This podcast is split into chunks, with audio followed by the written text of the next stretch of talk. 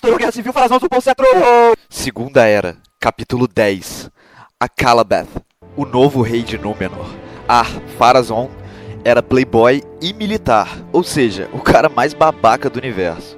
E enquanto Númenor estava em toda essa agitação de troca de regime, na Terra-média, Sauron estava tranquilão, pois ele havia conquistado muitas terras no sul e no leste. Sauron havia convencido muitos homens a venerar Morgoth, e o seu culto já era gigantesco entre os povos das terras ermas.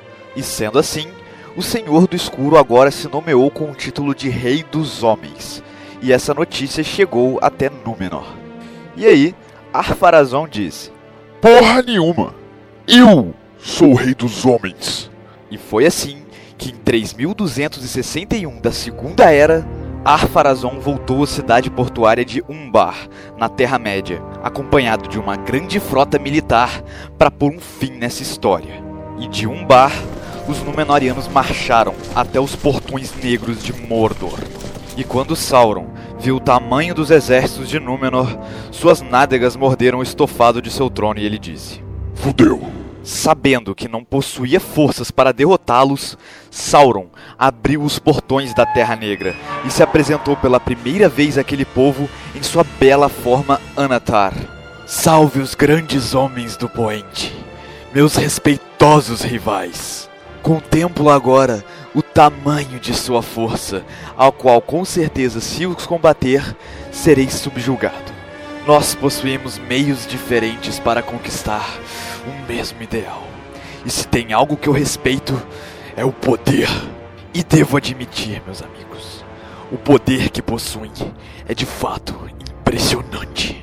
Renuncio agora ao título de Rei dos Homens e reconheço humildemente que este pertence apenas a Vossa Majestade, Ar Pharazôn. E ainda, eu, Sauron, o Senhor da Terra Negra, ofereço-me de bom grado aos serviços de Vossa Majestade, desde que poupe meus amados seguidores. E ao contemplar seu grande inimigo pela primeira vez pessoalmente, Arpharazon inusitadamente simpatizou com Sauron. Mas ele não se deixou levar pelas belas palavras do Senhor do Escuro e ordenou que o capturassem. Finalmente o rei de Númenor havia conhecido a face de seu inimigo que ele combatia todos esses anos. Ou assim ele pensava, e se surpreendeu e foi assim que Ar-Pharazôn levou Sauron como prisioneiro para Númenor. Uma ideia que tem tudo para dar certo, cara. Parabéns. Mandou bem a Vera. No tempo em que Sauron ficou como prisioneiro em Númenor, ele começou a explicar aos seus captores sobre o culto a Morgoth, que tinha o homem como base de todas as coisas e pregava o ódio aos Valar. Ele dizia que Morgoth havia sido um rei justo na Terra-média em dias antigos. Mas então os Valar e Elfos vieram e o traíram. Covardes! Eles envenenaram a mente de alguns homens mortais que acabaram se rebelando contra Melkor. Mas haviam também guerreiros entre os homens, fortes e valorosos, que lutaram ao lado do glorioso Senhor do Escuro. Sauron passou muito de seu conhecimento aos Númenóreanos, que ficaram maravilhados com as coisas que agora eles conseguiam confeccionar. E em poucos anos, Sauron ganhou a confiança daquele povo e se tornou o conselheiro do rei. Ele ficou muito amigo de Ar-Pharazôn e passou bastante tempo sussurrando mentiras em seu ouvido. E ele converteu muitos homens do rei para o culto a Morgoth, inclusive o próprio rei, que derrubou a última árvore branca no Palácio dos Reis e construiu em seu lugar um templo para a adoração de Melkor, seu novo mestre. E por muitos anos, Sauron envenenou a mente daquele povo contra os elfos e os Valar, instigando todo o ódio e inveja que eles já sentiam antes. Ar-Pharazôn começou a sentir o peso da idade avançada e a morte que se aproximava lentamente. Então ele decidiu que era hora de agir definitivamente contra essa putaria de nego ficar imortal lá em Valinor, enquanto os homens morriam de velhice em Númenor. E em 3310 da Segunda Era, Ar-Pharazôn começou a construção de sua grande armada, composta por uma frota gigantesca de navios de guerra, que levou nove anos para ficar pronta. Então, o rei juntou um contingente enorme de homens e rumou a oeste, velejando em busca de Valinor e declarando guerra aos Valar. Enquanto isso, na ilha, os Númenóreanos começaram uma campanha para derrubar qualquer símbolo ainda remanescente dos deuses no reino, e multidões enchiam as ruas para difamar a tirania dos Valar e de Ilúvatar, executando todo e qualquer Númenóreano fiel como traidor. E Sauron se deleiteava com toda aquela situação, seguro em um tempo que ele construiu para si mesmo. Mas nem tudo estava perdido, pois enquanto isso, do outro lado da ilha, na cidade de Andúnier, Elendil, o sobrinho favorito de Tar Palantir, o 24º rei de Númenor, havia se tornado o líder dos fiéis. E ao ver os homens do rei naquela pilha errada, ele profetizou com sabedoria. Essa porra vai dar merda. Elendil então pegou seus dois filhos, Isildur e Anarion, e preparou um barco para partir em direção à Terra-média. E Isildur carregava consigo para a Terra-média uma mudinha da árvore branca que ficava nos palácios do rei antes de construírem o templo de Morgoth, que ele catou lá em uma viagem que ele fez à capital há um tempo atrás. Nove navios zarparam de Númenor em direção à Terra-média, carregando os últimos fiéis da ilha. Eles foram para a cidade portuária de Pelargir, sob a fumaça negra que cobria o céu escarlate de Númenor naquela noite e simultaneamente centenas de navios iam na direção oposta, buscando o Oeste Proibido.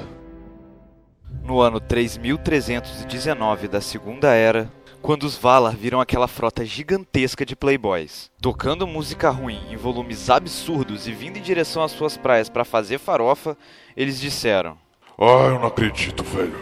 Agora esses caras passaram de todos os limites. E após alguns dias de viagem, os homens do rei avistaram Valinor no horizonte. Ar-Pharazôn e alguns de seus homens pisaram nas praias de Aman, desafiando a proibição dos Valar. Eles avançaram com bastante cautela, mas viram que nem deu nada e acamparam por ali. O problema é que por mais babaca que fossem, aqueles eram filhos de Ilúvatar, e os Valar ficaram receosos em agir. Então, Manwë, o Valar rei de Arda, atravessou a Porta da Noite, navegou nos mares do firmamento e saiu de Ea, chegando ao vazio, onde se encontrou com o próprio Eru Ilúvatar. Pai, olha eles, olha eles, cara. Ilúvatar deu aquela respirada profunda, pôs a mão na testa e disse: Tá, chega. E, ironicamente, estes homens da grande armada não acreditavam sequer na existência de Eru e Lúvatar. E apenas para eles, o Criador apareceu, destruindo completamente a armada de Ar-Pharazôn em um só golpe. Enquanto nuvens mais negras que o vazio se formavam no mar, as montanhas, próximas às praias, reverberavam freneticamente. Uma tempestade sem precedentes se abateu sobre a frota ancorada, e perante raios e tsunamis, os navios dos homens do rei foram engolidos pelo oceano. Na praia, os gritos de desespero dos homens do rei foram silenciados com a queda das montanhas, que esmagaram todos aqueles que pisaram em Aman. Ar-Pharazôn foi soterrado com seus homens, e em seguida arrastado para o fundo do oceano por ondas gigantescas que limpavam o litoral. Mas Ilúvatar não puniu apenas os homens do rei pela blasfêmia, e sim todos os habitantes da Terra-média. O Criador pegou Arda, o mundo, na mão e o amassou como uma bola de papel, mudando completamente a sua forma, que antes era plana como um cupcake e agora estava redonda como uma bola de futebol. Acontece que Eru deixou a Man de fora de Arda, que agora era esférica, para que ninguém nunca mais buscasse Valinor. E a ilha de Númenor ficava bem no meio do oceano, onde Ilúvatar fez o corte. E assim, o reino dos homens do Poente foi completamente destruído e afundou, caindo diretamente no abismo. A ilha inteira naufragou e todos os seus habitantes naufragaram com ela, com exceção de Elendil e os nove barcos dos fiéis. E em meio à fúria de Deus, os Númenóreanos recorreram a Sauron, implorando por socorro, mas o Senhor do Escuro nada dizia, apenas gargalhava de uma forma terrível e cruel. E Anatar, a bela forma de Sauron, foi completamente destruída no processo, mas seu espírito conseguiu escapar de volta para Mordor, satisfeito por ter conseguido se livrar de seus maiores inimigos. E após esperar pacientemente por vários anos, Sauron finalmente havia conseguido a sua vingança sobre os homens do Poente, que causaram a sua grande derrota em 1700 da Segunda Era. A destruição de Númenor foi total e engoliu todo mundo sem discriminação. Uma punição que não é de natureza má ou boa, apenas é. A ilha de Helena, assim como o reino de Númenor, agora não passavam de uma lembrança perdida no fundo do oceano. E após essa tragédia, que Elendil ao escrever seu relato, intitulou de Akalabeth, que significa aquela que caiu em Aduaico, Arda havia se tornado um globo, e só podia se chegar a Valinor, que agora estava além do alcance do mundo, por um fino filete de água, conhecido apenas como a Rota Plana. Apenas alguns Eldar marinheiros, amigos de Ulmo, o Senhor das Águas, conheciam a Rota Plana, e somente eles conseguiriam chegar a Valinor. Qualquer outro que tentasse navegar a oeste simplesmente daria a volta ao mundo.